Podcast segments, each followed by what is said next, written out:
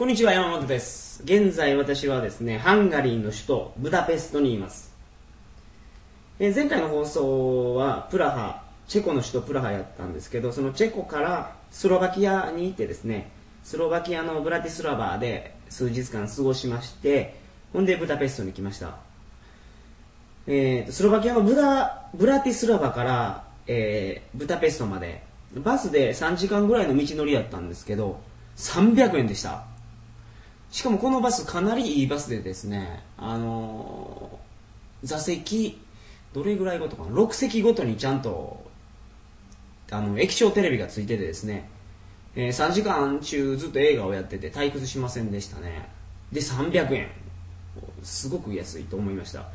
ちなみにユーロラインっていうヨーロッパで一番有名なバス会社の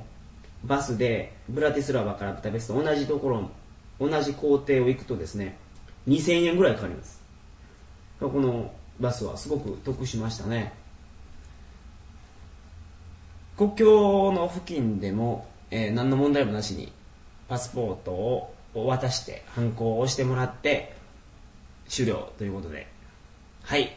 えー本日は、えースロバキアのお話をいたします。それでは鳥かご放送第45回始まります。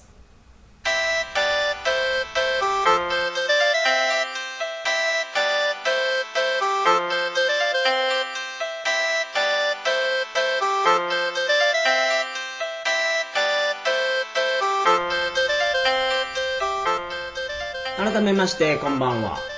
2006年8月18日金曜日鳥かご放送第45回をお送りします、えー番組に関するお問い合わせは info.tkago.net info.tkago.net までよろしくお願いします。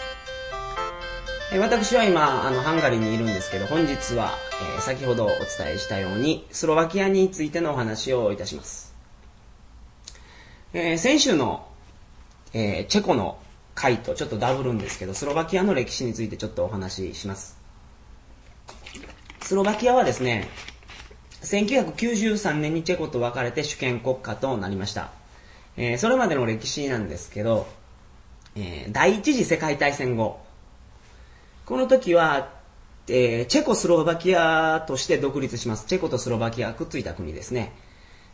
で、この時独立国家になるんですけど、当時、チェコの力がすごく強くてですね、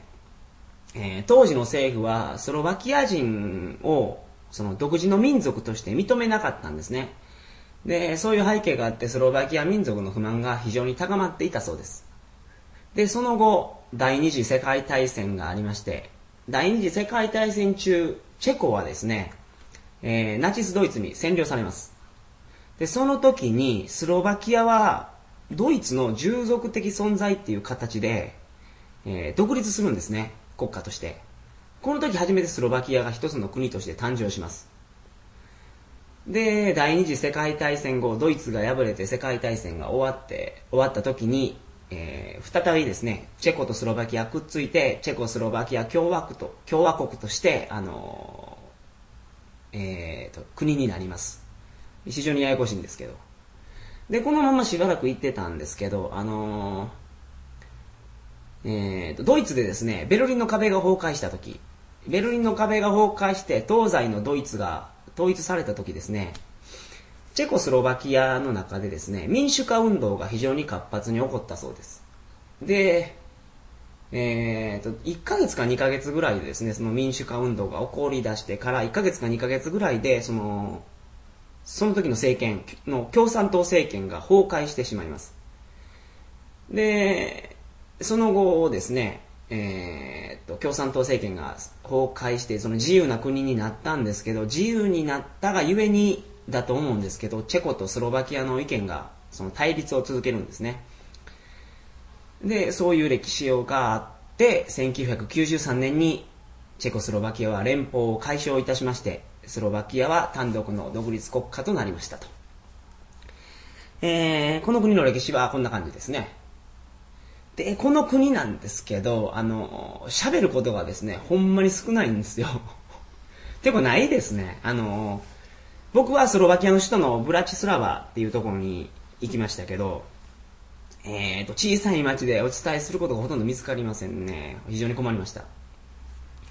正直言ってね、この国はね、宿泊しなくてもいいかもしれないですね。あのー、隣にオーストリアがあるんですけど、そのオーストリアの首都のウィーンから、えーと、ブラティスラバまで、電車で1時間で来れます。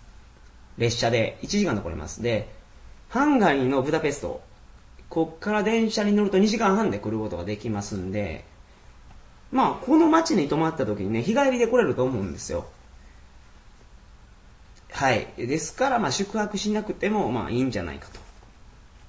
夏はね、宿泊施設がたくさんあります。っていうのは、あの、大学とかの寮があるじゃないですか。こういうのを夏休み中、学生がまあ、帰省してるんやと思うんですけど、地元の方に。夏休み中だけホテルとして貸し出すんですね。で、そういうところに泊まれるんで、あの、7月、8月ぐらいは、あの、非常に安く泊まることができます。えー、大学の寮ですから、あの、ドミトリーとかじゃなくて、ほとんどシングルルームなんですけど、シングルルームが1泊1000円ぐらいで泊まれます。で、この国の旅の予算、ロンリープラネットによりますと、えー、と、日本円でだいたい2000円から3000円ぐらいですね。えー、予算のところは650、えー、スロバキアコロナから970スロバキアコロナパーデイと1日それぐらいです。で、スロバキアコロナ100円がだいたい30スロバキアコロナなんで、まあ、2000から3000ぐらいと。そういうことですね。あのー、そうそう、ビールとワインがめちゃめちゃ安いですね。ここ飲みまくってください。特にビールがもう激安です。これはもしかすると、えっ、と、まあヨーロッパで一番安いことは間違いないと思うんですけど、あのー、世界で一番安いかもしれないですね。あの、バーに行って、あの500ミリのビールとか頼んでも、えっと、大体いくらぐらいかな。えっとね、80円とか70円とかですわ。あの、ミネラルウォーターを買うよりも安いと。チェコと同じなんですけど、だから、朝から晩までもう飲み倒してください。えー、っていうか、それしか、まあ、することがないと。えー、ですからですね、お金を両替しすぎると悲劇です。この、スロバキアのお金は、えーと、コロナなんですけど、チェコと違ってスロバキアコロナって言ってですね、この国でしか使えません。あの、計画的にお金を両替してください。あの、お金両替しすぎるとですね、もう飲むしかないと。飲むしかないけど、まあ、そんなに飲めんやろいうぐらいになりますね。お金がありすぎると。あ、それとレストランも安いんで、ぜひ行ってほしいんですけど、チーズを使った料理が非常に多いですね。チーズ入りの、まあ、七面鳥のフライとか、羊とチーズの春手記とかいうやつもありますけど、あの、このチーズ入り七面鳥のフライっていうのがですね、マジでめちゃめちゃうまいです。僕が食べたのはあの七面鳥の肉をこれ何ミリぐらいかな？あの、まあ、5ミリぐらいに薄切りしてるやつあの、まあ、とんかつみたいなやつですね。に、えーと、サラミを乗せましてほんでチーズでくるんで揚げてるんですよ。中にたっぷりチーズが入ってます。そのフライを切ると。これがですねあのマジでうまいですね。毎日食べました。ぐらい美味しかったです。えー、ですから、まあ、この国の楽しみといえば、まあ、食道楽と、食い道楽のみ。ですね。あのー、はい。あの、治安情報なんですけど、前回の放送で喋ったことと本当にかぶ、かぶります。えー、そうですね。前回チェコとスロバキア一緒に喋っとけばよかったなと思ってますけど、はい。あのー、すごくお酒が飲めるので、えー、と、この国に来るときは、あの、